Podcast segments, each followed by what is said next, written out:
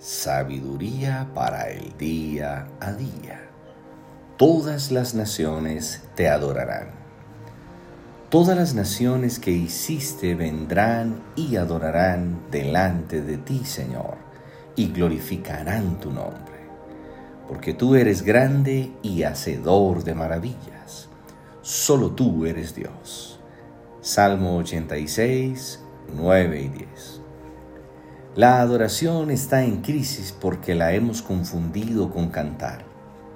Se ha vuelto trivial y superficial porque está enfocada en levantar las emociones y no está centrada en Dios.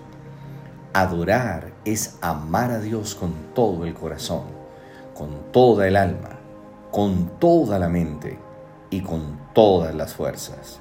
Esto significa que la adoración no es un momento o en un lugar, sino que es con toda nuestra vida y en cualquier lugar que estemos.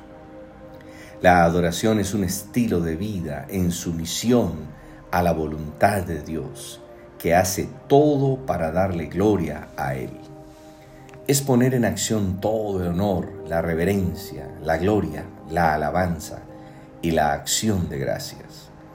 Está acompañado de un servicio reverente por todo lo que Él es, por todo lo que hace y por todo lo que merece.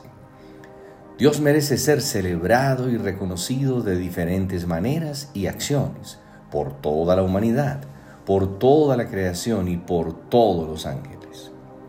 Para que exista una verdadera adoración no debe haber diferencia entre la manera en que vivimos y la manera en que cantamos.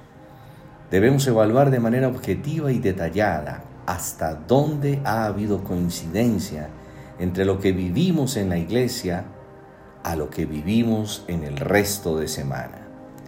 Dios no quiere cánticos porque eso lo puede hacer cualquier persona.